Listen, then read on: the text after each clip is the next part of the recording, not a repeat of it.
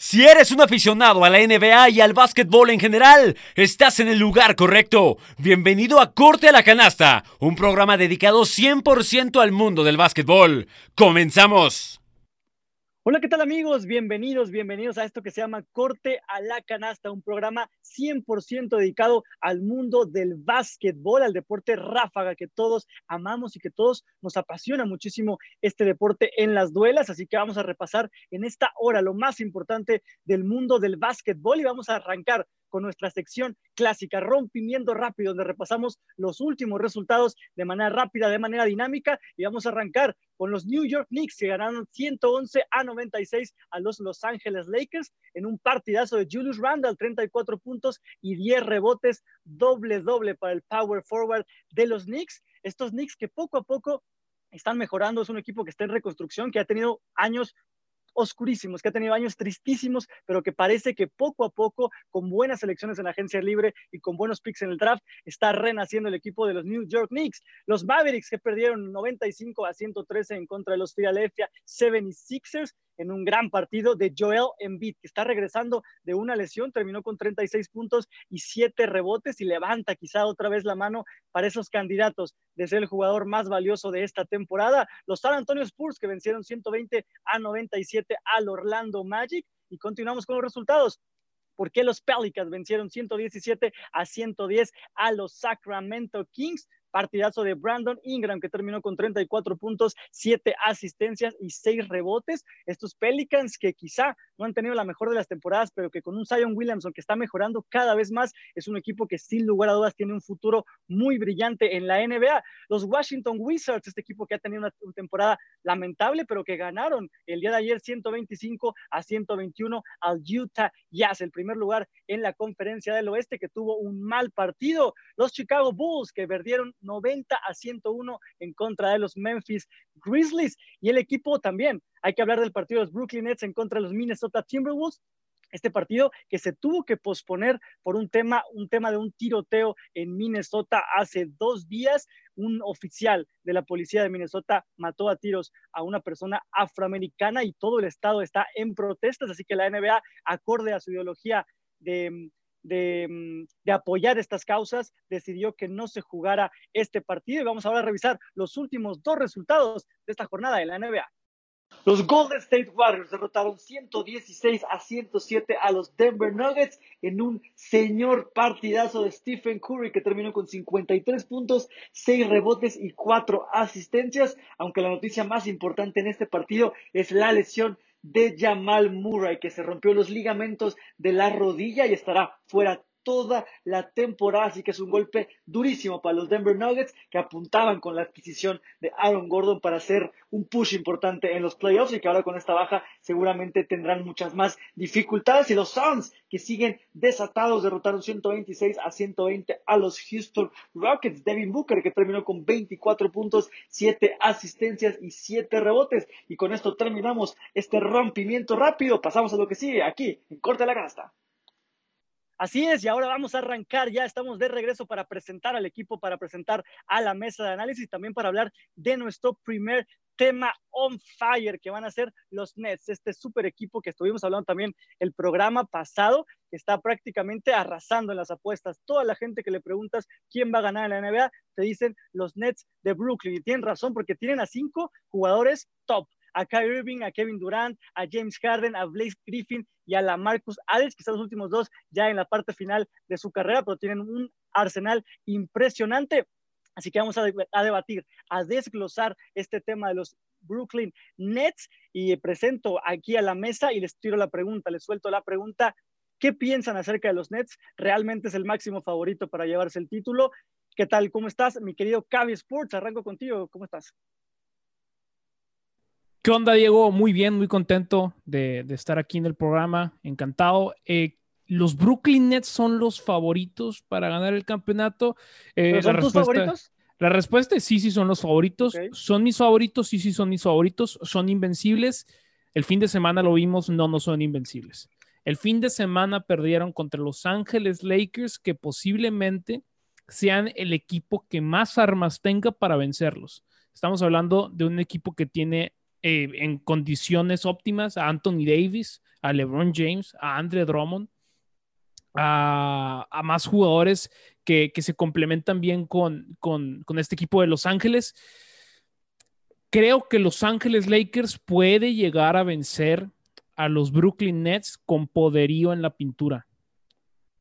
Andre Drummond hizo pedazos a la Marcus Aldridge y el mismo la Marcus Aldridge dijo que es increíble lo mal que defendió, lo mal que estuvo en la rotación.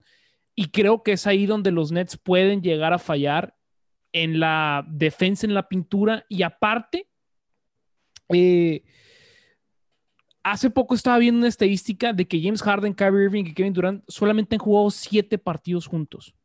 Siete partidos juntos. Creo que le puede pasar lo mismo que los Clippers el año pasado. No hay mucha química, de repente mucha soberbia en la temporada, somos el super equipo, no nos tenemos que tomar esto tan en serio, pero la NBA es una liga súper competitiva, no solo ganas con nombres, no solo ganas con superestrellas, necesitas defensa, cosa que los Brooklyn Nets también les falla un poco, necesitas esta química y también necesitas esta presencia en la pintura. Siempre lo menciono, no recuerdo un equipo que haya ganado un campeonato con una mala defensa. Entonces tengo mis dudas pero fuera de todas esas dudas, con todas estas dudas, te puedo decir, Diego, siguen siendo mis favoritos.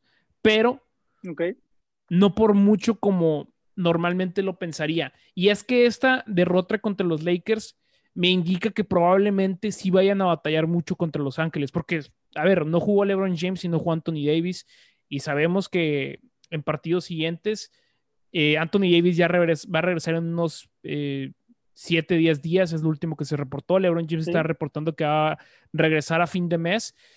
Puede ser muy interesante esa final y, a ver, ya veremos. Ok, interesante. Ahora presento a Mr. Triple Doble. ¿Qué tal, Fernando? ¿Cómo estás? Buena tarde. ¿Cuál es tu opinión acerca de los Nets y qué equipo le puede ganar, qué equipo puede quitarle este caramelo que ya sienten los Nets del campeonato?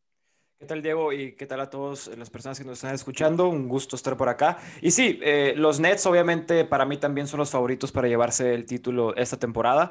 Y como bien dijo aquí Cavi, probablemente los Lakers sean la mayor amenaza para poderles arrebatar este, entre comillas, anillo fácil que muchas personas eh, se le están dando a estos Nets. ¿Por qué? Porque el matchup o el enfrentamiento, el emparejamiento de ambos equipos, a lo mejor no favorece del todo a los Nets por el hecho de que los, los Lakers son bastante grandes. Tienen ah, dos presencias eh, dentro de la pintura en Anthony Davis y Andre Drummond cuando todo el roster está... está Margasol también. Eh, Margasol. fue el que ahorita olvidé.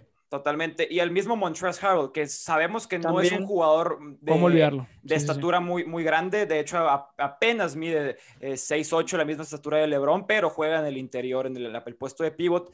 Pero esto puede dañar mucho a los Nets. Ahora, sí, eh, el, juego, el juego contra los Lakers, la Marcus Aldridge eh, defendió de una manera muy mala. Probablemente el, el peor partido que ha tenido desde que se incorporó a estos Nets. Pero yo personalmente no creo que sea tan mal defensa como mucha gente piensa. Creo que tuvo un mal momento, no se, no se adaptó bien en cuanto a rotaciones. Creo que se vio muy chico, a pesar de que no es un jugador de baja estatura, ni mucho menos. Pero estos Nets, aparte de, los, de las tres espadas ofensivas que tienen, que para mí son el equipo en cuanto a talento más talentoso en toda la historia de la NBA, creo que están muy bien acompañados. Fuertes declaraciones, ¿eh?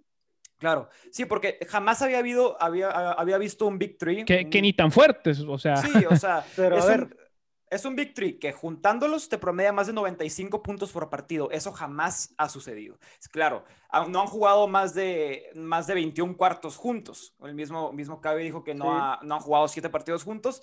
Y esto cada vez me da más miedo. O sea, cada vez la temporada está a punto de acabarse. Y creo que nosotros no estamos mencionando lo suficiente de que, hey, estos tipos no están jugando juntos. No están jugando juntos, el equipo no está entero junto oye, va a llegar un punto en el que eso se va a resentir. Por más buenos, talentosos, talentos generacionales, futuros salones de la fama, creo que esto va a ser algo que, peligra a los Nets.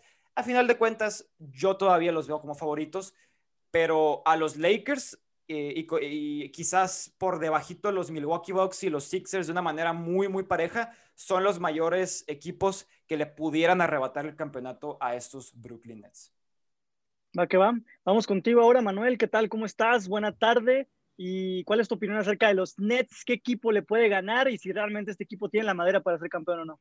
Claro, saludos a todos. Gracias por, estar aquí. Y bueno, em, yo creo que a pesar de que los Nets se les va a complicar todos los playoffs desde que estén en el este, o sea, digamos que les tocan en segunda ronda los Bucks o los Sixers y luego, bueno, digamos los Bucks, y luego en las finales de conferencia le toquen, o nada más le toque los Sixers o los Bucks, en solamente las finales de conferencia ya es un emparejamiento muy pesado. El tema de que en la pintura no son tan fuertes, ¿no? Al momento de defender, el tema de que yo creo que ahorita el mayor rival de los Nets es justo lo que hemos estado hablando, las lesiones, el que no han podido jugar juntos, el que no han podido desarrollar una química. Eh, creo que en la NBA sí define el juego las superestrellas, pero a este equipo sí le está pesando y lo hemos hablado, ¿no?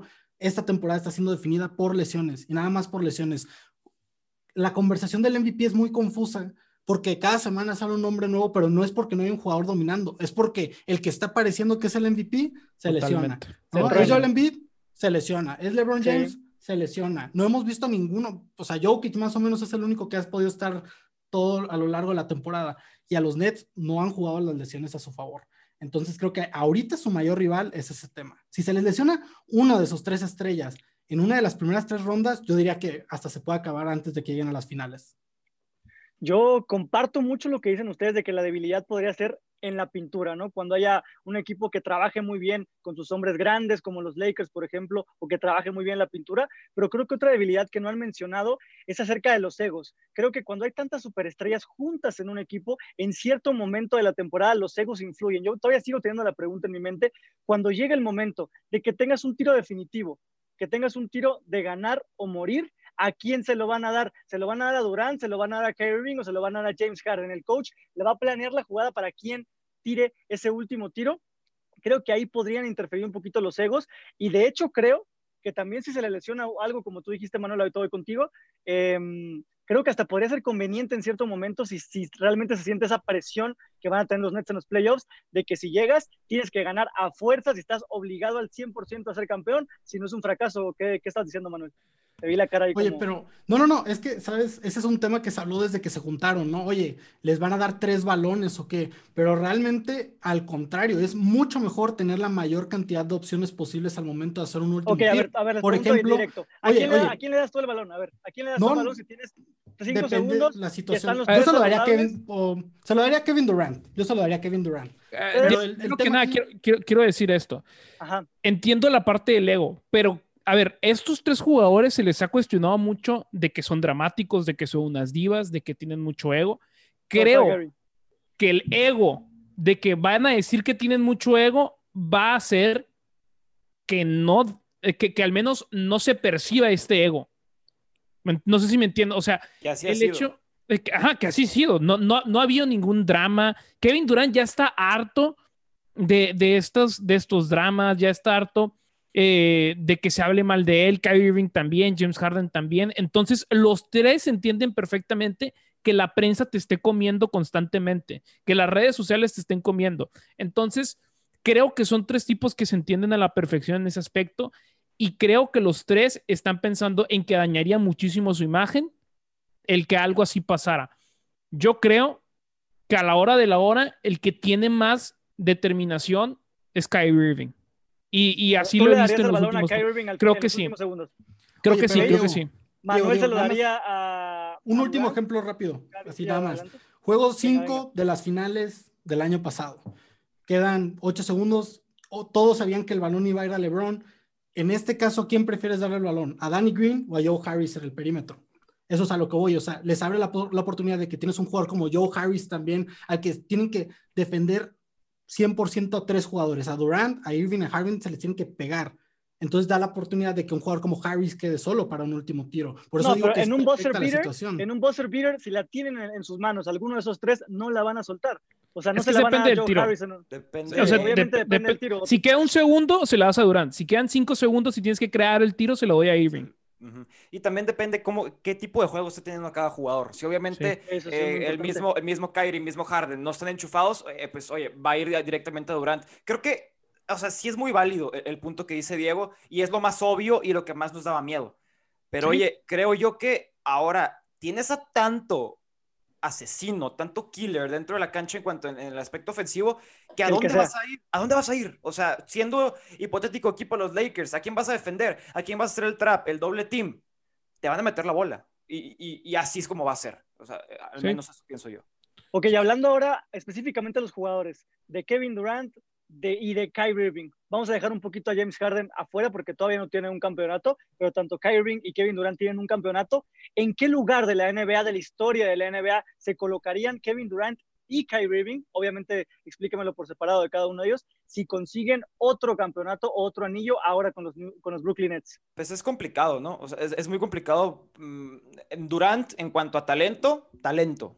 Puro, puro arsenal ofensivo y defensivo y estilo de juego y todo es top 10 en cuanto a ese estilo de juego.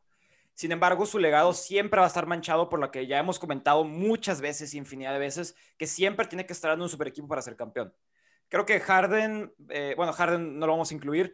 Durant, en el momento de ganar este anillo hipotéticamente, y a lo mejor el MVP de las finales, yo creo que sí se, sedimentaría su, su, legado para ser un top 15 de una manera muy cómoda.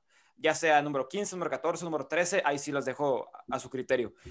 Harden, eh, mm, perdón, eh, Kyrie Irving, yo creo que sí entraría a lo mejor en un que les gusta, en un top 25, top 30, no sé. Hay mucha, mucha buena competencia. También en estilo de juego, Kyrie quizás está más arriba, pero legados, estilos de juego y repertorio es una cosa muy distinta. Ok, ¿los demás? Hmm. Voy a tener una declaración bastante fuerte tal vez, pero yo creo que ni siquiera afecta su legado. Es un anillo gratis. O sea, así va a ser la narrativa. Y esto es cuestión de narrativas. Yo creo que no. Yo la verdad creo que no. A ver, ¿para qué se fue a Golden State, Diego? Para ganar un anillo. Para ganar un anillo. Digo, ¿para qué se fue a Brooklyn? Pues para ganar otro anillo. No, no, no. Se, fue a, se, salió de los Golden State Warriors para demostrar. Que para demostrar que puede ganar en algo que no es un super equipo. Con Kyrie Irving, otros buenos jugadores de rol y ya está. Ese no es un super equipo este, es un buen equipo, pero no es un super equipo. Kevin Durant salió de Golden State porque, a ver, aquí me cuestiono ahora por qué se salió de Golden State si, si su plan era, eh, era, era tener un nuevo equipo, un super equipo. ¿Sabes por qué, Cavi? Porque, bueno, en varias declaraciones de Kevin Durant, porque él decía que no sentía que era su equipo. Que, era, que, claro que el, tipo, que el equipo de Stephen Curry y que cualquier cosa que hiciera él, de todas maneras la afición le iba a reconocer más a Stephen Curry. Entonces intentó irse a Brooklyn para que fuera como la cara de la franquicia, pero tienes mucha razón porque después llegaron demasiados refuerzos y volvemos a la misma narrativa que ya no es el equipo de Kevin Durant, ahora es el equipo de Kyrie Irving, de James Harden y demás. Es que, por ejemplo, Diego, ¿tú crees que con este campeonato de verdad podemos sacar a uno? Porque ah, Kevin Durant desde ya es top 15, top 20, por ahí está. Con este campeonato, ¿podemos sacar a alguien del top 10 teniendo en cuenta que está ganando con James Harden, con Kyrie Irving, con la Marcus Aldridge, Blake Griffin, de Andre Jordan, etcétera, etcétera, etcétera? ¿De verdad podemos sacar a alguien del top 10? ¿Te animas a sacar a Kobe Bryant, a Hakim Olajuwon? A, no, Hakim Olajuwon ni siquiera se si entra ahí, a Will Chamberlain, Bill Russell. Eh, no sé, Larry Bird, Shaquille O'Neal, Tim Duncan no, no creo que, lo ponga ahí, porque aparte sería apenas su tercer campeonato, no es que tenga muchísimos campeonatos, y los dos campeonatos que tiene son con super equipos, y el tercero también sería con un super equipo. Entiendo eh, por qué lo hace, pero en términos de narrativas, creo que no afectaría mucho, si te soy totalmente honesto. Ok, pues sí, declaraciones bastante interesantes, mi querido Cavi. Vamos a ir contigo ahora, Manuel. ¿Tú qué piensas de todo lo que hemos hablado? Mira, eh, por ejemplo, Mr. Triple W, lo primero que hablamos cuando los conocimos fue, si LeBron James gana estas finales, ¿es el GOAT? Yo creo que LeBron James es el GOAT, pero no creo que influya para mí. Yo, yo, ya lo, que es el? Sí, yo lo digo en todos Si gana estas finales, si, gana estas finales, Diego, no hay discusión. Para mí pero espera, espera, espera. Ya no hay discusión. Ya, si gana no hay problema si gana o no. Para mí siempre va a ser algo. Y lo mismo digo con Kevin Durant. Estoy de acuerdo con Cavi estas finales para mí no influirían en su lugar. Yo no tendría problema en meterlo en el top 10, pero no metería tanto el tema de los anillos. Sería más como, hey, lo que ha logrado él como jugador. Porque ya cuando nos metemos al tema de los premios, pues sí está un poco, es diferente a cómo lo comparas con, por ejemplo, ahorita decía, no, a Larry Bird, que es otro alero, que es como probablemente en talento Kevin Durant, yo diría que es mejor, pero cuando estamos hablando de que si ha tenido anillos fáciles, yo, yo, yo creo que ya es momento en el que todos perdonemos a Kevin Durant que no lo ha hecho que lo haga, yo ya hice mis pases con él, pero no creo que estas finales afectarían para mí la forma en que lo veo. O sea, para mí, si es top 10, no va a ser por estas finales. Sí, o sea, para, ti, como para Cavi, pase lo que pase esta temporada o pase si ganan un título o no, ustedes ya tienen a Kevin Durant en el mismo lugar y no va a cambiar esa perspectiva. Sí, claro, al menos de que, de que termine teniendo unas finales es, increíbles de 40 puntos por partido o algo por el estilo. O que, se cargue el equipo, que O LeBron 2011. o, a ver, o, digamos, se lesiona James Harden. Claro, pues ya, ya no es un super equipo. Entonces es que todo depende del contexto, pero si estamos hablando de este equipo de los Nets que tiene James Harden, Kyrie Irving y todos sanos, por ejemplo, ok, ahí es una discusión diferente y ahí tendríamos que tener otra discusión, pero es imposible saberlo. Ok, perfecto. Y nada más te voy a, te lo voy a dejar ahí guardada, mi querido Manuel, esa de LeBron James, el mejor de toda la historia. Creo que vamos a tener que dedicarle un programa completo a eso. Si gana este año, Diego, no hay debate. No hay debate. Para mí, aunque gane este año y aunque haga lo que sea, tengo un debate clavado yo creo que a Michael Jordan nadie, le quita ese trono, a menos de que LeBron gane tres anillos más o algo así extremo. Pero bueno, eso es tema de otro. Tendría el doble de finales con un anillo menos, pero bueno. Pues sí, el triple o cuádruple de perdidas, ¿no? Pero bueno, eso es otro tema. Y vamos ahora a terminar, cerrar este tema de los Brooklyn Nets, nuestro primer tema on fire. Vamos ahora a un pequeño corte comercial. Regresamos con esto que es corte a la canasta. No se despeguen. No te despeques de nuestras frecuencias. Ya regresamos con esto que se llama Corte a la Canasta. ¿Qué tal amigos? Ya estamos de regreso en esto que se llama Corte a la Canasta para entrarle a nuestro segundo tema on fire. Vamos a hablar acerca del Utah Jazz, este equipo que está primer lugar de la conferencia del oeste, que ha sorprendido a propios y extraños en esta temporada con un récord que muy pocas personas se esperaban pero que a pesar de que van tan bien y que tiene jugadores importantes como Rudy Goberto, como Donovan, Mitchell, todavía la gente no le da ese crédito a Utah Jazz, la gente no confía en ellos, no los ven como un candidato que pueda ganar a los Lakers o que pueda ganarle a algún equipo poderoso del este. Así que voy a preguntar aquí en la mesa, ¿por qué? ¿Cuál es la razón? ¿Por qué nadie confía en el Utah Jazz? ¿Por qué nadie le da el crédito a este equipo que está en primer lugar en la conferencia del oeste? Así que voy a arrancar contigo, Mr. Triple, doble. ¿Qué pasa? ¿Qué pasa? Yo creo que es una respuesta súper fácil. Yo creo que le estamos buscando mucha, como mucho hilo, mucho. La NBA es una liga de estrellas. Creo que no hay ninguna liga en todo el mundo, en Estados Unidos, en todo el mundo, en cualquier deporte, que sea una liga tan cargada de estrellas como la NBA. En la NBA tienes que tener mínimo a un dúo de jugadores extremadamente supremos de un nivel de estrellato demasiado bueno para mínimo ser considerado como un contendiente. Claro, Donovan Mitchell es un jugador que, que ha demostrado ser todavía mejor en playoffs que en temporada regular. Rudy Gobert es, un, es, un, es, un es uno de los mejores defensas que ha habido en los últimos 10 años, me atrevo a decir. Sin embargo, es un jugador que se puede contrarrestar de una manera muy sencilla en postemporada. Pero a ver, Mr. Triple Doble, ¿son superestrellas ellos, esos dos que me mencionaste o no lo son? No lo son. Son jugadores, son estrellas, no son superestrellas. Donovan Mitchell, eh, Donovan Mitchell, mm, yo creo que sí va encaminado para eh, a lo mejor ser considerado un superestrella, porque es un jugador, es un killer, es un asesino, es un jugador que te puede meter eh, la canasta decisiva en el momento indicado. Sin embargo, Rudy Gobert, por tan buen defensa que sea, por tan bien rebotador que sea, es un jugador que en playoffs puedes hacer un esquema para poderlo parar y para poder contrarrestar todo el impacto que tiene durante un juego. Ahora, este Utah Jazz no puedo, de verdad no puedo evitar compararlo con los Atlanta Hawks de la temporada 2015-2016, equipo el cual tuvo a cuatro All Stars, quedó en primer lugar de conferencia, tuvo a cinco All-Stars, perdón. Tuvo ¿Quiénes los All-Stars? Fue eh, Paul Milsa, fue Corber. cuando estaba acá el Corber en Oh, Horford. Ajá, Horford. 14-15 es lo que te está diciendo. 14-15, 14-15. Sí, o sea, es un equipo que era un equipo ensamblado para ser bueno en temporada regular. Ojo, ojo, ojo. Ese equipo no tiene ningún Donovan Mitchell. Claro, sí, claro. Eso es un punto importante. Claro, claro. Igual, su conferencia es sumamente difícil. Su conferencia es sumamente difícil y párale de contar. Hay, yo te puedo mencionar mínimo tres equipos que los veo adelante de ellos, no sin problemas, pero sí de una manera, pues, bastante factible, dejámoslo ahí. Mm, el equipo está súper bien coachado. Creo que Quinn Snyder es uno de los mejores coaches en toda la liga y posiblemente es el coach of the year. Sí. Pero simplemente no me, no me terminan de encantar. Creo que, es una liga de estrellas y eh, el, el, equipo que tenga más poderío de estrellas o que tenga un poderío de estrellas bastante sólido, con muchos buenos eh, jugadores de rol, son siempre los que terminan siendo campeones. Ok, Cavi. Eh, Diego, ¿quién es el equipo favorito para ganar el campeonato este año? Los Nets. Los Nets. Lo acabamos de decir. Los Brooklyn Nets les falta todo lo que tiene el Utah Jazz. Y al Utah Jazz le falta todo lo que tienen los Brooklyn Nets. ¿Ok? ¿A quién tenemos como el máximo favorito? A los Brooklyn Nets. Y, si te preguntas, ¿qué necesita un equipo campeón normalmente? Uno pensaría buena defensa, un gran jugador, un buen protector del aro. Es lo que uno normalmente piensa de un equipo, lo que es el Utah Jazz. Pero como menciona Fer, los últimos años la gana una buena defensa, pero un equipo con una y dos super estrellas. recordemos los siguientes años.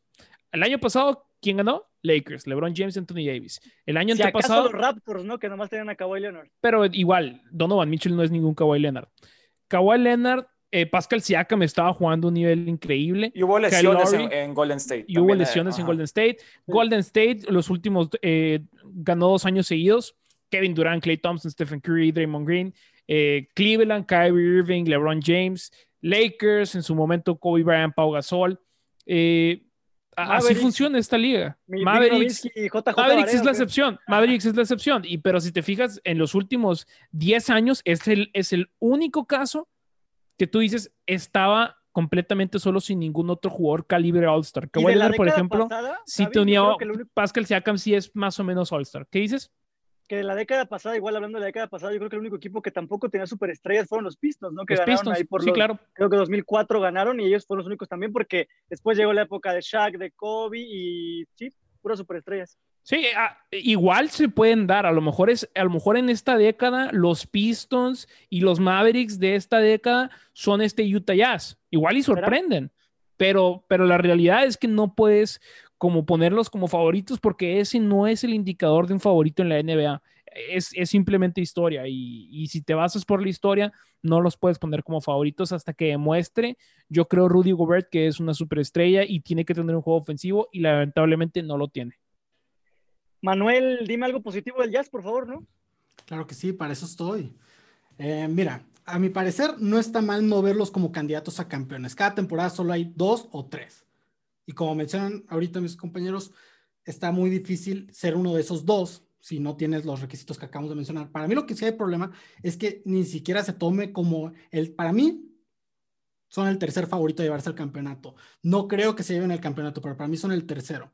Abajo de los Lakers y a los Nets, ajá, que son los que creo que van a ir a las finales sí o sí, pero para mí ese es el problema con el Jazz. No es tanto de, para mí solo hay un equipo que los va a vencer, son los Lakers. Y el problema ahorita es que los Lakers están en quinto. ¿Qué significa eso? Que les van a tocar en segunda ronda probablemente. Si les tocan en segunda ronda, pues ya se acabó la fiesta para ellos. Pero este equipo para mí yo lo veo mejor que los Nuggets, lo veo mejor que los Suns, lo veo mejor que los Clippers. Lo comparan mucho con los del 14 y 15, pero para mí este equipo es más poderoso. Yo prefiero poner el ejemplo del 2014-2015 Golden State Warriors. Yo sé que Donovan Mitchell no es Stephen Curry, yo sé que Rudy Gobert no es Raymond Green y que Joe Ingles no es. Eh, Para nada. No, me, queda clarísimo que eres Pero, pero, temporada 2012-2013. Temporada 2012 pasando ahí, Manuel? Temporada 2012-2013. Fue la primera ocasión en la que los Warriors clasificaron con Stephen Curry. Llegaron a segunda ronda. Temporada 2013-2014 llegaron a primera ronda. Antes de ser campeones, solo llegaron en dos ocasiones a los playoffs y nada más en una ocasión a segunda ronda. Los, el Utah Jazz viene con la misma cantidad de experiencia que se les solicita. Esa temporada nadie se esperaba que los Warriors les fuera bien. Terminaron con un récord de 67-15. Este equipo tenía una predicción de 41.5 en el over-under. Ya tienen 40.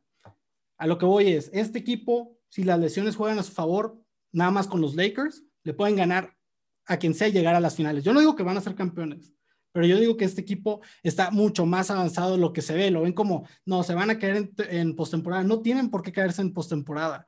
Donovan Mitchell, ya lo dijeron, la temporada pasada en postemporada estuvo en otro nivel que no habíamos visto. Y este equipo que se esperaba que el año pasado tuvieran un gran nivel cuando contrataron vía traspaso a Mike Conley, cuando agarraron a Bogdan Bogdanovich, o no sé si es Boyan, normalmente hay muchos Bogdanovich, eh, con, Joe Ingles, con Rudy Gobert, con Jordan Clarkson, tienen la plantilla más completa, como decía Cavi, claro, esto es lo que quisieran los Nets, tener una plantilla así de completa, pero yo creo que este equipo, esta postemporada va a dar ese, ese paso en grande, ese salto que tanto se había esperado. Por ejemplo, Shaq diciendo, no tiene lo necesario. Yo creo que este año va a ser en el que Donovan Mitchell, creo que a mí ya me ha demostrado que sí tiene lo necesario.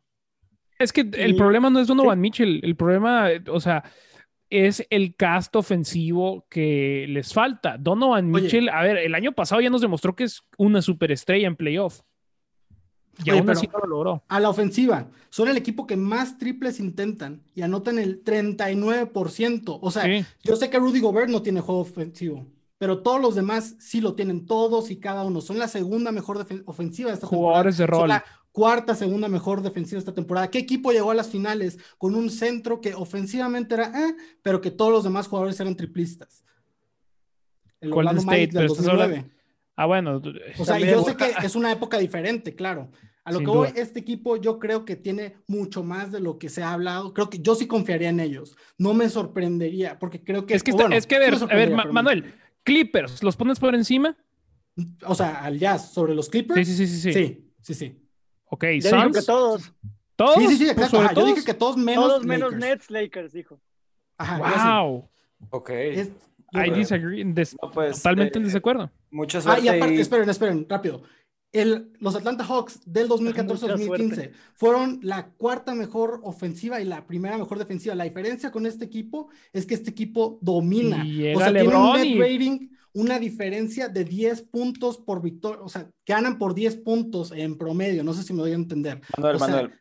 Así de diferencia. Hay, tienen 118 y 108 en, en, playoffs eh, el día que Donovan Mitchell no pueda meter una canasta, porque puede pasar, un, jugador puede tener malos momentos. Espero que Jordan Clarkson pueda meter más de 30 puntos, eh, porque es lo que necesitaría para poder, Yo confío en este hacerlo. Yo confío en este equipo. Si me tengo que hacer un, un pin estilo voten por, yo pondría yo confío en Harvey Dent, yo confío en el Utah Jazz 2020-2021. Ok.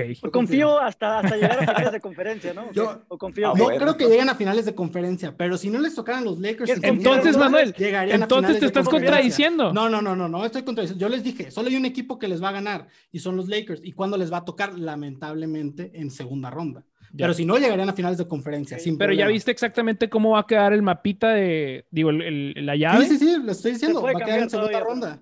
En puede este cambiar. en segunda ronda. Los Lakers es el equipo que, más puede cambiar. No, no, no. los Lakers es el equipo que más puede bajar o puede moverse. No se sabe exactamente dónde. Entre el quinto y sexto. Pero a ver, a ver, a ver. ¿Acaso pero. Ya veremos.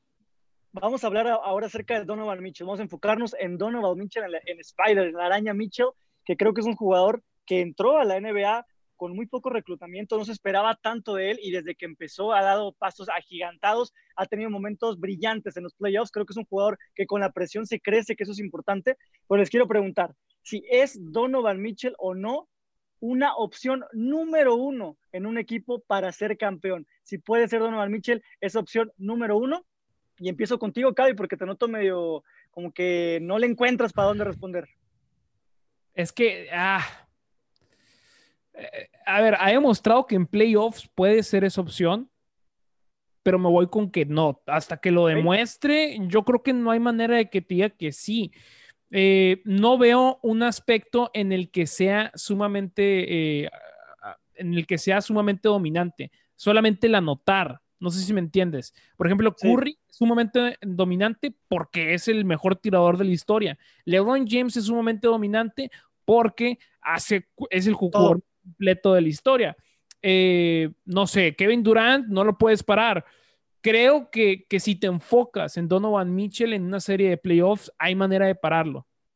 Entonces, no sé, viéndolo como la primera opción, me parece un poco pequeño también. No sé, tengo mis dudas. Eh, creo que me puede llegar a caer la boca, sin duda alguna. ¿Respuesta final, Cavi? Eh, no. Ok. Vamos contigo ahora, Mr. Triple Doble. Muy difícil. Eh, ¿Por qué? Porque es muy joven Donovan Mitchell. Mm, hoy por hoy yo te voy a decir que no. Me puede, cambiar, eh, puede callar la boca y, en algún momento decir, ¿sabes qué? Este día la regué y si era una primera opción en un equipo de campeonato, de nivel de campeonato, puede pasar, pero ahorita, para no dar las largas, yo creo que no, mm, porque simplemente es un jugador que sí se puede parar. Es un jugador muy streaky, es un jugador que te sabe defender bien, sabe hacer buenos pases. Sin embargo, hoy por hoy yo no lo considero como una primera opción para un equipo contendiente o, o al borde de ser campeón, más bien. Ok, Manuel, por favor, ¿vas, ¿vas a apoyar al Jazz o en esta o no? Yo digo que no, la verdad, ni que me viniera a contradecir. No, claro, sí, yo, yo sí veo a Donovan Mitchell con esa capacidad. El problema es que le toca un, eh, como a todos los jóvenes, ¿no? Estar en la época en la que los grandes están en su mejor momento. Durant, James están en su mejor momento, pero yo creo que sí puede ser, sí es esa pieza. Sí es esa pieza, pero ahorita es esa pieza o va a ser esa pieza en un futuro? No, no, sí es, pero tiene la competencia, pero yo digo que Ok, ¿es, una, ¿es un LeBron James, Kevin Durant, Kawhi Leonard? Oye, esas son, esas son las primeras opciones para un equipo campeón. Exacto. O sea, yo digo que puede ser la primera opción de un equipo Tú mismo estás diciendo que no crees que van a ganar el campeonato, Manuel. Oye, o sea, ¿quién es la primera opción del Utah Jazz? yo lo dije desde un inicio. No van a ganar, pero este equipo es más. Es, es, no es nada más como un equipo que, ah, se va a caer. No este equipo puede aspirar a más. Nomás te respóndeme, ¿está al nivel de Kawhi Leonard, LeBron James y Kevin Durant y Luca Doncic que está en ese nivel? Yo digo que sí, un peldaño un poquito abajo, pero sí está serio. Come on, man. Ya lo vieron. Pues yo creo que sí promedió 36 puntos en 7 juegos. No me pueden decir que o bueno, sí me pueden decir que no, ya dijeron que no, ¿verdad? Sí, Pero yo, yo, digo que sí, ya, ya demostró la postemporada pasada. Mucha confianza el Utah Jazz, mucha confianza. Mucha confianza. ¿eh? Yo, digo que si, si, si Utah sí, sí, es, sí es legítimo, o sea, Manuel es, es, es un vidente, o sea, pero bueno. Exacto. Veamos. O si quieres aprovecha y métele las apuestas, quién sabe cuánto va a estar el campeonato de los Jazz, seguro paga bien, ¿eh, Manuel? Date, date, Yo solo digo algo, no confíen en mí, ¿eh? yo ya lo he dicho, nunca confíen en mí. Pero, o sea, voy bien con mi predicción. yo creo en mí, yo creo en mí. Yo no creo en las apuestas, yo no puedes tocar nada. Okay, a mí de pues, chiquito me lo prohibieron, soy, igual. Me lo prohibieron, no se puede, lo lamento. Pero en mí creo. Nos dimos cuenta. Yo más en mí que en Donovan Mitchell. Uh, pues eso sí es una fuerte declaración, ¿eh? Porque ah, la verdad es que tienes bastante confianza al Jazz y a Donovan Mitchell en particular. Yo personalmente creo que sí se podía llegar a desarrollar en un jugador primera opción para un equipo campeón, pero hoy por hoy, por el nivel que tiene Donovan Mitchell, creo que no es todavía un, jugador de primera opción en un equipo campeón. Creo que le falta desarrollarse un poco más, creo que le falta agregar más cosas a su juego, que coincide un poco en lo que decía Mr. Triple Doble, que es un muy buen anotador, creo que era Cavi, perdón, que es un muy buen anotador, es su fuerte, pero que le falta ser un poquito más ayudar al equipo, ser más facilitador, dar más asistencias, ayudar a que el equipo en general funcione. Estoy de acuerdo que ahorita el jazz está funcionando perfecto, pero creo que le falta esa, esa habilidad como un guardia que lo es, Creo que le falta ese pelaño. Yo todavía no lo pongo como una primera opción. Y bueno, con esto cerramos nuestro segundo tema on fire del Jazz de Utah, esperando a ver cómo le va en los playoffs a este equipo que está liderando el oeste en contra de todos los pronósticos. Así que vamos ahora a una pequeña pausa comercial y regresamos con el último bloque de esto que se llama Corte a la Canasta. No te despeques de nuestras frecuencias. Ya regresamos con esto que se llama Corte a la Canasta. ¿Qué tal amigos? Ya estamos de regreso en corte a la canasta para entrar a nuestro último bloque del programa de hoy. Este, este bloque que está dedicado a diferentes secciones que vamos rolando dependiendo del programa y en esta ocasión vamos a arrancar con nuestra sección de datos profundos, datos curiosos, muchos datos que probablemente usted ni nosotros sabíamos antes de investigarlos. Así que vamos a ir con Mr. Triple Doble. ¿Qué nos tienes preparado, Mr.? Tengo dos datos aquí muy buenos y vamos a empezar con, uno que, que a mí me encanta, que a mí me voló la cabeza. ¿Sabías que la leyenda de los San Antonio Spurs, Tim Duncan, originalmente entrenaba para ser un nadador olímpico? Todo esto lo hizo en su país de origen, en las Islas Vírgenes. En 1989 hubo un huracán muy, muy grande que destruyó gran parte de esta isla y de esta manera, destruyendo la única alberca olímpica en todo el territorio, haciendo de esta manera a Tim Duncan tener que, por obligación, renunciar a sus sueños de ser nadador y dedicarse al baloncesto. O sea, me estás diciendo, Mr. Triple Doble, que por un huracán es que vimos a uno de los mejores power forwards de la historia en la NBA solo por una tragedia natural. Así es, que, para mí el mejor, el mejor para mí. El mejor power forward de la historia. Totalmente, 100%. Y qué chistoso se hubiera visto, ¿no? Dos metros trece ahí nadando en la alberca olímpica. Creo que no le quedaba muy bien el deporte, pero, pero bueno, qué bueno que llegó ese huracán. Esperemos que no haya tenido tantos daños en esa isla, pero qué bueno para nosotros y para la NBA que pudo llegar Tim Duncan a la mejor liga de básquetbol en el planeta, ¿no, Kevin? Sin duda alguna, sin duda alguna. Eh, hace unos días estaba teniendo un debate con, con, mi amigo Diego Willis acerca de, de Kobe Bryant contra, contra, contra Tim Duncan y la verdad yo me puse del lado de Kobe Bryant, pero es que Tim Duncan posiblemente tiene la carrera más perfecta en la historia. O sea, todo lo hizo bien, es súper difícil debatirle en contra. Sin duda alguna es el, es el mejor power forward de la historia y de lejos. El tipo es histórico. Probablemente el tipo sea eh, la primera opción que piensas para construir una franquicia. Tranquilo, callado, ah, excelente jugador. Pues qué buena coincidencia. Tal vez agradecer a los dioses de la natación y del baloncesto, de Michael Phelps. Y, de la naturaleza. Eh, sí, les digo, gracias a LeBron James, el dios del baloncesto, por habernos ayudado a que surgiera esta coincidencia y que pues tengamos a Tim, a Timmy D, al Big Fundamental, pues como, como dijo, yo también estoy de acuerdo, el mejor en su posición en la historia de la NBA y también de las historias de película que tenemos en la, en, en la liga. Y también otra cosa importante de hablar de Tim Duncan es esas superestrellas muy extrañas en la NBA totalmente humilde, ¿no? Totalmente enfocada al equipo. Creo que eso es algo que se le ha caracterizado mucho a Tim Duncan, que nunca buscó logros personales, nunca buscó el MVP, nunca buscó ser el mayor atador en la liga, el mayor reboteador. Siempre se enfocó en que los San Antonio Spurs funcionaran, que fuera un equipo que pudiera llegar a ganar campeonatos. Y creo que eso es algo muy válido que todo el mundo le reconoce a Tim Duncan. Así que muy interesante ese primer dato, Mr. Triple Doble. ¿Qué nos tienes en el siguiente? Mira, como último dato curioso, es un dato a lo mejor un poco, un poco nerd, con un poco de estadística, pero ahí les va. ¿Sabías que si eres de Estados Unidos, nacionalidad estadounidense, y mides 7 pies, o sea, 2 metros 13 centímetros, hay actualmente un 17% de probabilidad de que seas jugador de la NBA? Entonces, obviamente, es muy difícil ser jugador de la NBA, pero si eres alto, oye. Eh, con razón no llega a la NBA. Claro. No creo que ninguno llegamos a la NBA por eso, pero aparte no solo tienes que ser alto, porque si, eres, si mides unos noventa y tantos, ya eres alto. Si mides dos metros, eres altísimo. Si mides, si mides dos trece, eres un monstruo, un gigante. Hasta dentro de la NBA, si eres un seven footer o si mides dos trece, ya te consideran como un hombre grande. Y creo que al final el básquetbol, aunque quizá no es el factor más importante, y creo que últimamente se ha modificado un poco la, la tendencia donde antes, con que estuvieras alto y con que tú estuvieras grande ya, vas a jugar de básquetbol y ahora poco a poco ha ido cambiando eso, pero sí es verdad que, que la altura es importante en el deporte ráfaga, ¿no, Cavi? Sin duda alguna, yo creo que sí, sí, sin temor a decirlo es lo más importante, el que tengas una buena estatura.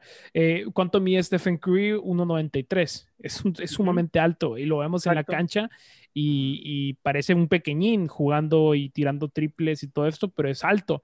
Entonces, eh, muchas veces a mí me preguntan eh, jóvenes de 15 y 16 años, oye, Cavi, eh, tú que hablas de NBA y todo esto, tengo un futuro en esto del básquetbol y les pregunto, ¿cuánto mides? ¿Cuánto mides, hermano? Porque de ahí depende todo. Si me dices que mides 1,70, probablemente te vas a dedicar a hablar de esto. o otra cosa, no sé, si es que eso es lo que te encanta. Pero, pero sí es sumamente complicado llegar a la NBA si, si no eres alguien de 1,90 mínimo. Y, rápidamente para, para, aterrizar esto, para que sepan y dimensionen lo, la gran probabilidad que hay de que seas jugador de la NBA midiendo esta estatura, solamente el 0.002% de la población estadounidense llega a la NBA. Ni siquiera el, el 0.01, nada. Es, es, es, más probable que te ganes la lotería, que te caiga un rayo a que seas jugador de la NBA. Wow. Sí, está es muy difícil, ¿no? Y más, o sea, dentro de esas estadísticas dentro de Estados Unidos, pero ahora si nos investigáramos la estadística en el mundo, creo que las posibilidades de llegar a la NBA siendo extranjeros son, pero mínimas, mínimas, dentro de las mínimas, así que por eso valoramos tanto a la gente que llega a la NBA de otros lados del, del mundo, ahora Luka Doncic, de hecho ahorita la NBA tiene una, una camada de jugadores extranjeros muy interesante, pero creo que sí se ha abierto las puertas más. Yo, yo, yo me atrevo a decir que, que, es la liga más difícil de llegar en el mundo. ¿Más que la NFL? Más que la NFL. sí, hay, la NFL. sí, claro, hay, menos jugadores. 420 jugadores en la NBA solamente. Sí, ¿Cuántos, ¿cuántos jugadores hay por roster por equipo en la NFL? 53. ¿Ves? Son demasiados. O sea, sí es más difícil en la NBA. Pues sí, pues interesantes esos datos y vamos a pasar ahora a nuestra siguiente sección aquí en corte a la canasta que se llama Se responde a la pregunta, donde soltamos preguntas directas a toda nuestra mesa y tienen que responder de una manera clara. Y la primera pregunta que trae Jiribilla por ahí, para ustedes, ¿quién tiene mejor futuro en la NBA? ¿Jason Tatum, Jamorant, Devin Booker o justamente el recién mencionado y amado por mi querido Manuel Donovan Mitchell? Para ustedes, ¿quién tiene mejor futuro? Y les meto ahí un bonus. Si alguien quiere meter a Zion Williamson ahí, también podría meterlo. Mm, yo voy con el bonus. Voy con ese bonus de Zion Williamson con, con la aclaración de que depende todo de su físico. Si este tipo se mantiene sano durante toda su carrera, que ojo, eh, es un gran, gran, es una gran pregunta porque el tipo pesa no, tengo el dato de cuánto pese, pero el último que sé es que es el tercer jugador más pesado de toda la NBA. Entonces, eh, sus rodillas probablemente lo vayan a, lamentar un poco, pero creo que es algo que nunca hemos visto. Así como de cierta forma LeBron James era un espécimen humano que nunca habíamos visto, creo que esto es algo así, en el aspecto de que ah, Rick Carla lo estaba comparando, lo estaba comparando, dijo que es que es un Shaquille O'Neal con habilidades de un point guard. Imagínate lo que es eso, que un coach de la NBA diga eso de ti, significa que la potencia de este tipo es de otro mundo. No hay forma de pararlo, tiene hasta tiro, te puede pasar el balón. Todo depende de su físico, depende de su salud, pero en un mundo de ensueño, yo me voy con Zion Williams. Ok. Manuel, ¿con quién te vas? Bueno, primero yo a Jamorant y a Devin Booker sí los dejaría fuera de la conversación. Creo que van a ser superestrellas, pero creo que estos tres que mencionan son para mí, sin contar a Luka Doncic, de los jugadores con 25 años o menos que cuentan con el potencial más enorme, así ya en otro nivel. no metía a Doncic por obvias razones. Sí, exacto, exacto. Yo creo, no mencionamos a Tatum hace rato, entonces van a decir, ¿por qué cambias a Mitchell? Creo que Mitchell sí puede ser la primera opción de un campeonato, pero lo que tiene a su favor Tatum es la posición. Eh, llevamos una, una década completa en la que la mayoría de los, de los Finals MVPs han sido paralelos. Creo que Tatum tiene eso a su favor. Creo que ahorita lo que tiene diferencia Mitchell es que ya tiene el equipo necesario para ganar, pero Tatum lo va a tener próximamente. Y teniendo a Jalen Brown, les va, les va a doler no haber traspasado por, por James Harden, pero teniendo a Jalen Brown, en algún punto sí van a estar para ese nivel y Jason Tatum sí es sin duda un jugador que va a estar ahí siempre intentando luchar por el campeonato. Lleva cuatro temporadas en la NBA y en tres, ha llegado, en dos, ha llegado a finales de conferencia. Entonces yo, yo sí lo veo como el, el primero entre todos estos. Ok, entonces Cavi, digo, sí, Cavi se fue por, eh, por Zion Williamson, Manuel se fue por Jason Tatum, ¿y tú con quién te vas, Mr. Triple W? Por Zion, eh, creo que jugadores como el mismo Tatum hemos visto, sí, es un jugador súper talentoso, pero no es un jugador el cual sea único e irrepetible. Creo yo que Zion sí es un jugador que ves una vez cada 50 años, una vez cada 20, 30 años. Y, sí, igual como dijo Cavi, si las lesiones lo respetan, creo que va a ser un jugador extremadamente bueno, al, igual que los, demás en esta lista, pero sí va a ser un talento más que generacional, un talento transcendental y, para darle un orden a este listito, yo me iría eh, por Zion, después por Tatum, después por Mitchell, después por Booker y, último lugar, aunque es un gran jugador, con John Morant. Ok, interesante. Yo me voy a decantar por un jugador que no mencionaron tanto y que lo pusiste bastante abajo en esa lista. Yo personalmente me iría por Devin Booker. Creo que Devin Booker es el jugador, desde mi punto de vista, que tiene un futuro más brillante, que tiene un tope más alto en cuestión de nivel basquetbolístico. Creo que es un, eh, anotador nato como ninguno de estos que está aquí. Creo que es el que tiene la naturalidad para anotar el balón de mejor manera, creo que tiene un repertorio muchísimo más amplio y sobre todo creo que tiene un factor muy importante, que es el mejor triplero de todos estos que hemos mencionado en una liga que se está transformando y que se sigue transformando, en donde cada vez los triples y el juego exterior es más importante. Creo que Devin Booker tiene todo para ser la siguiente súper, súper estrella de la NBA y yo me decantaría por el, por el alero de los Phoenix Suns. Pues va, pues ya tenemos entonces dos a Zion Williamson, uno a Devin Booker y uno más a Jason Tatum cerrando esta pregunta. Y la segunda pregunta de esta sección es, ¿cuál es el equipo que va a decepcionar esta temporada en los playoffs? ¿Qué equipo va a llegar a los playoffs? Va a tener todo el hype y al final van a dejar mucho que desear. Empiezo contigo, Mr. Triple Doble. Uy, es una pregunta difícil, ¿eh? Mm, a lo mejor, eh, si digo el Jazz, creo que no sería decepcionar porque mucha gente creo que sí los, no los ve como contendientes serios, serios, como dijimos anteriormente. Tengo mucho miedo, mucho miedo de los Clippers. Eh, creo que se están, se for, el, el, la eh, incorporación de John Rondo fue algo muy infravalorado. Playoff Rondo sigue siendo un jugador muy eficaz en postemporada.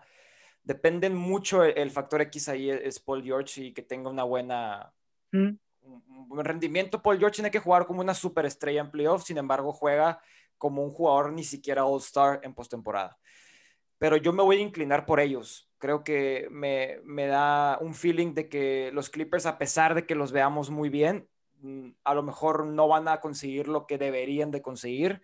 Pero también hay una mención honorífica otra vez para los Milwaukee Bucks, que teniendo a Giannis Antetokounmpo, eh, el jugador back-to-back MVP, actual MVP, y creo que a final de cuentas a lo mejor no van a dar el ancho que mucha gente espera o que mucha gente quisiera para, para el equipo de, de, Milwaukee. Ok, Cavi. Eh, tu pregunta fue, ¿qué equipo sería la mayor decepción? ¿Cuál va a ser la decepción? ¿qué, equipo, ¿Qué equipo va a decepcionar según tú en estos playoffs de la NBA? A ver, si los Brooklyn Nets no, ganan el campeonato, es una decepción tremenda. Es que, a ver, seamos sinceros, cualquier equipo que lo eliminen en primera ronda este año, déjame terminar el argumento. Los Clippers, ¿los elimina el Utah Jazz o los elimina los Phoenix Suns? No es una decepción. ¿Ok? Ya, ya, ya los hemos visto perder en playoffs contra otro equipo del oeste en los Denver Nuggets. Los Lakers, ya se lesionaron a LeBron James y Anthony Davis, hay esa excusa. Los Milwaukee Bucks, están los, están los Brooklyn Nets, están los Philadelphia 76ers. No sería tanto una decepción. Lo mismo en el caso de Filadelfia. Si los Brooklyn Nets no ganan absolutamente todo, es la única decepción en realidad. O sea, creo que todos los equipos tienen como que un pase libre esta temporada. Eh, si quedan eliminados por el hecho de que están los Brooklyn Nets. El único equipo que es una decepción este año es los Brooklyn Nets si no dan el campeonato.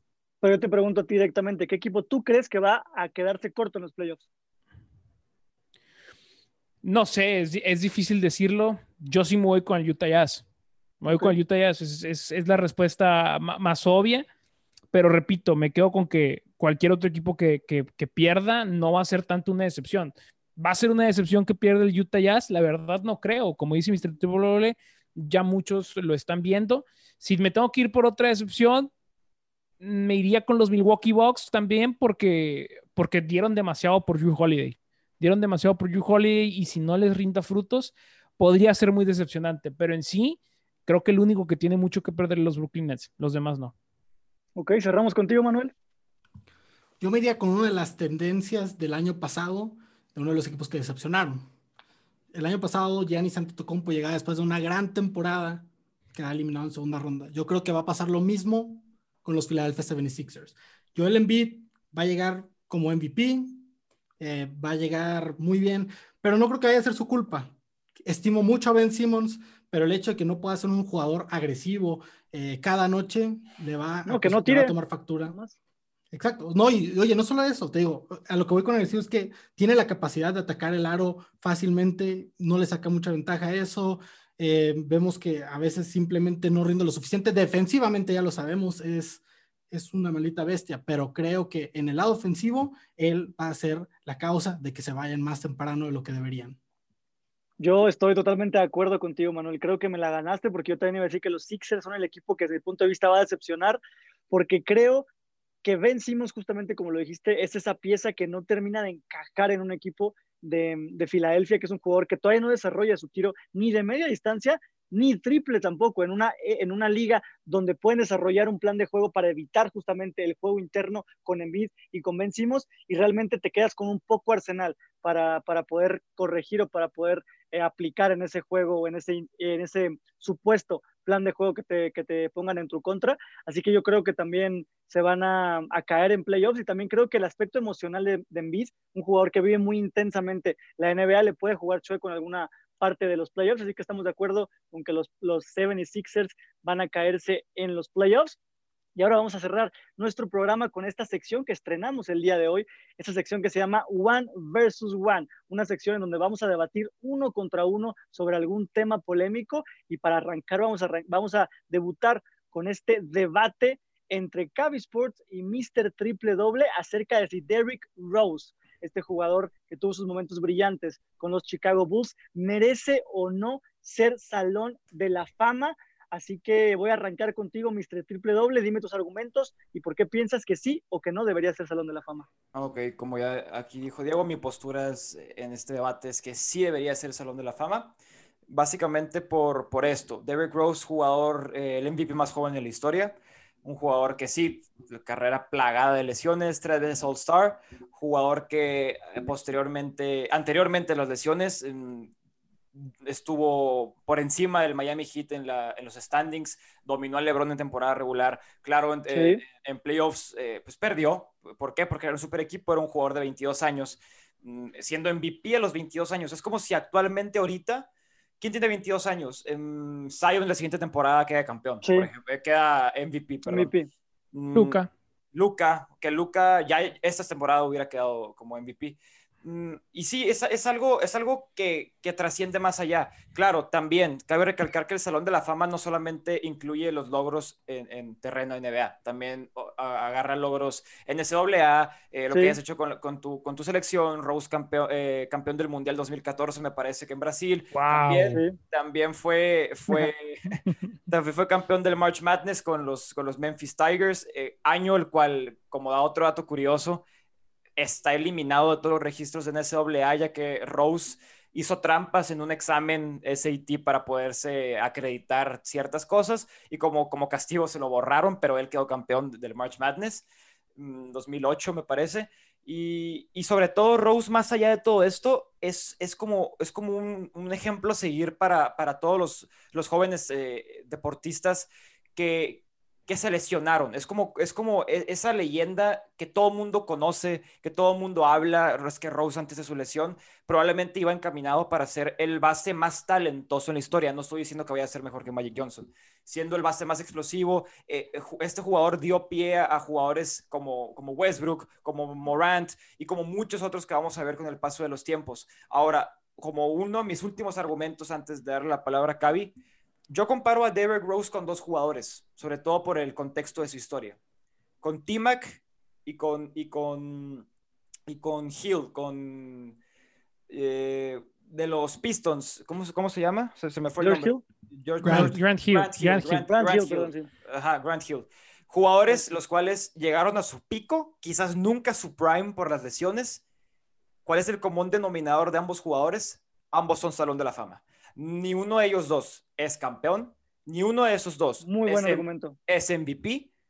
Claro, creo que le sacan ventaja de tres juegos de las estrellas a Rose, pero eso a quién le importa cuando, cuando un jugador fue MVP, el más, el más joven en la historia, igual no fue campeón, al igual que Rose. Ah, Entonces, creo yo, creo yo también como, como último punto, hoy en día es, el salón, de, eh, creo que entrar al Salón de la Fama es más sencillo que antes. Creo yo que, antes era un poco más, eh, era un poco más privilegioso entrar al Salón de la Fama y creo que hoy en día es un poco más sencillo. Si se dan cuenta, hay más jugadores que hayan entrado al Salón de la Fama y creo que todo esto, la narrativa de que fue el MVP más joven de la historia, de que es un ejemplo a seguir para muchos, muchísimos jóvenes, le va a hacer entrar al Salón de la Fama algún día.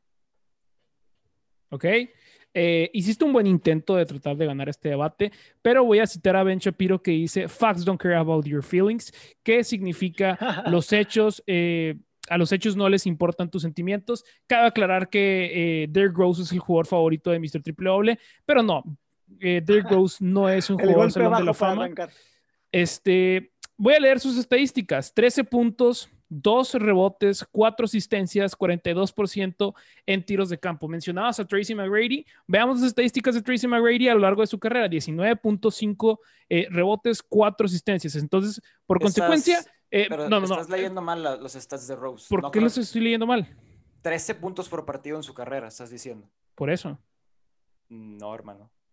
Ah, ok, sí. sí. es cierto, es cierto, es cierto. Son 18 puntos por partido. Me estaba fijando en los de, los de esta temporada. 3.3 eh, rebotes, 5.5 asistencias. Te doy ese punto. Pero, a ver, eh, Mr. Triple Doble, vamos a darle un MVP, digo, un salón de la fama por una sola temporada. De verdad, o sea, ¿cuándo fue All-Star otra vez desde esa temporada MVP? Fue MVP tres veces. Fue MVP tres veces y después. ¿MVP tres veces? fue All-Star, All-Star tres veces. Pero después de esas lesiones. Una vez más y después pasó. No, fue el MVP. Sí. Fue, fue All-Star. Se lesionó. y ya no volvió a ser MVP. Y ya no, volvió, a ser All-Star. Claro, ya no volvió a promediar más de 19 puntos por partido eh, después de esa lesión. Sí, sí, sí, sí. A lo que voy es, es, se le está tratando de meter al Salón de la Fama por una temporada en realidad. A ver, normalmente decimos, va a ser Salón de la Fama porque haya sido All-Star tres veces. ¿De verdad? No lo creo. Tracy McGrady tuvo más temporadas eh, siendo All-Star, Grant Hill también. Bueno, Grant Hill no estoy seguro. Tuvo cinco, me parece. Eh, pero son más temporadas siendo, siendo All-Star. Eh, Grant Hill creo que nunca tuvo la ayuda que tuvo Derek Rose en ese equipo siempre estuvo en equipos muy malos, Grant Hill, digo, Tracy McGrady, a menos de que lo compares con, ese equipo de Vince Carter, pero ahí no era la primera opción. De hecho, iban a jugar juntos estos dos jugadores, pero Grant Hill se la pasaba lesionado. Eh, pero no, yo la verdad no creo que, que Derrick Rose merezca estar en, en el Salón de la Fama. Yo creo que por el simple hecho de que fue el MVP más joven en la historia, eh, se le perdona, se puede decir así, que tiene dos menos juegos de las estrellas que Grant Hill. ¿Por qué? Porque al final de cuentas, ¿qué, ¿qué, más consiguió Grant Hill, güey? O sea, ¿qué más consiguió? Consiguió dos más All-Stars, no consiguió anillos, eh, no consiguió corridas en playoffs importantes. Tampoco hay que poner ese equipo de Chicago como un super equipo. Sí, bueno, la verdad es que si te soy sincero, Grant Hill para mí tampoco es que debería de estar sin duda alguna eh, en, el, en, el, en el Hall of Fame. Ahora, si la discusión es va a entrar o no va a entrar, es diferente. La cosa es, debería de entrar, deberíamos de tener a un jugador que solamente tuvo una muy buena temporada en el Salón de la Fama, en el Salón. Ahora, entiendo que hay jugadores que, que, están ahí, que en realidad no lo merecen tanto, tal vez Gran es uno de esos casos, pero la cosa es, debería de, y yo creo que no, es solamente una temporada de MVP y de ahí en adelante, a ver, hay una que otra temporada sólida con los Minnesota Timberwolves eh, de sexto hombre y todo esto, pero no para ser considerando leyenda de este juego. Claro. Pues, sí, yo creo que ya para, para cerrar lo mejor mi participación aquí, yo creo que sí es muy válido lo que tú dices, 100%, pero el hecho de que, que es, es, que eh, yo creo que Rose es de los jugadores más, más famosos en todo el mundo. O sea, son de los jugadores más reconocidos. Son de esos jugadores que, que todo el mundo conoce, hasta jugadores, hasta fans eh, casuales, se les puede decir así. Y, y, creo que es una inspiración o es como un, un, ejemplo a seguir para demasiados, demasiados, demasiados actuales jugadores de la NBA. Y creo que eso juega mucho el papel. También va de la mano mucho la cultura que tiene Derrick Rose atrás de él. Y esto creo que lo, lo, puede catapultar, puede ser un punto más para catapultarlo. Al ¿Sabes qué, Fer? ¿Sabes qué, Fer? me convenciste, ganaste el debate, eh, tienes toda la razón. ¿Y sabes por qué? Porque me equivoqué con las estadísticas y tienes toda la razón del mundo, merezco perder este debate. Este, no, y, es que es cierto, a ver, si mencionas también el hecho de que ganó un campeonato en NCAA y ganó una medalla de oro y ganó el MVP más joven de la historia y todo el impacto que tuvo, la verdad es que ya escuchando todo esto, tengo que irme con que sí es, es, un, es un salón de la fama. Pues increíbles declaraciones de Cavi, ¿eh? no, les, no, les, no, esperaba al final, pero ah, terminó Hay que aceptar, hay que aceptar cuando uno pierde. Claro que yo creo que un punto muy importante que dijo Mr. Triple Doble es acerca del impacto que tuvo Dave Rose, ¿no? El impacto que tuvo en esa temporada quizá y lo que hizo antes, de cómo impactó, cómo se juega ahora la NBA y cómo todo el mundo, a pesar de que fue un año nada más ese prime que tuvo increíble, todo el mundo recuerda mucho esa temporada de MVP y creo que en cuestión de impacto, creo que sí se lo van a terminar dando. Yo no me voy a meter si merece o no, pero creo que sí se van a terminar eh, poniéndolo como un jugador de salón de la fama. Y bueno, con esto se nos acaba el tiempo ya, compañeros, así que vamos a cerrar ya el programa. Muchísimas gracias, Cavi, muchísimas gracias, Mr. Triple Doble, Manuel, por estar aquí en este programa. Y a ustedes que nos están escuchando, muchísimas gracias por estar acompañándonos en esta hora 100% dedicada al mundo del básquetbol. Espero que les haya gustado nuestro contenido. Ya lo saben, sintonícenos a la misma hora, en la misma frecuencia, el próximo martes aquí en esto que se llama Corte a la Canasta. Muchísimas gracias. Pásela bien.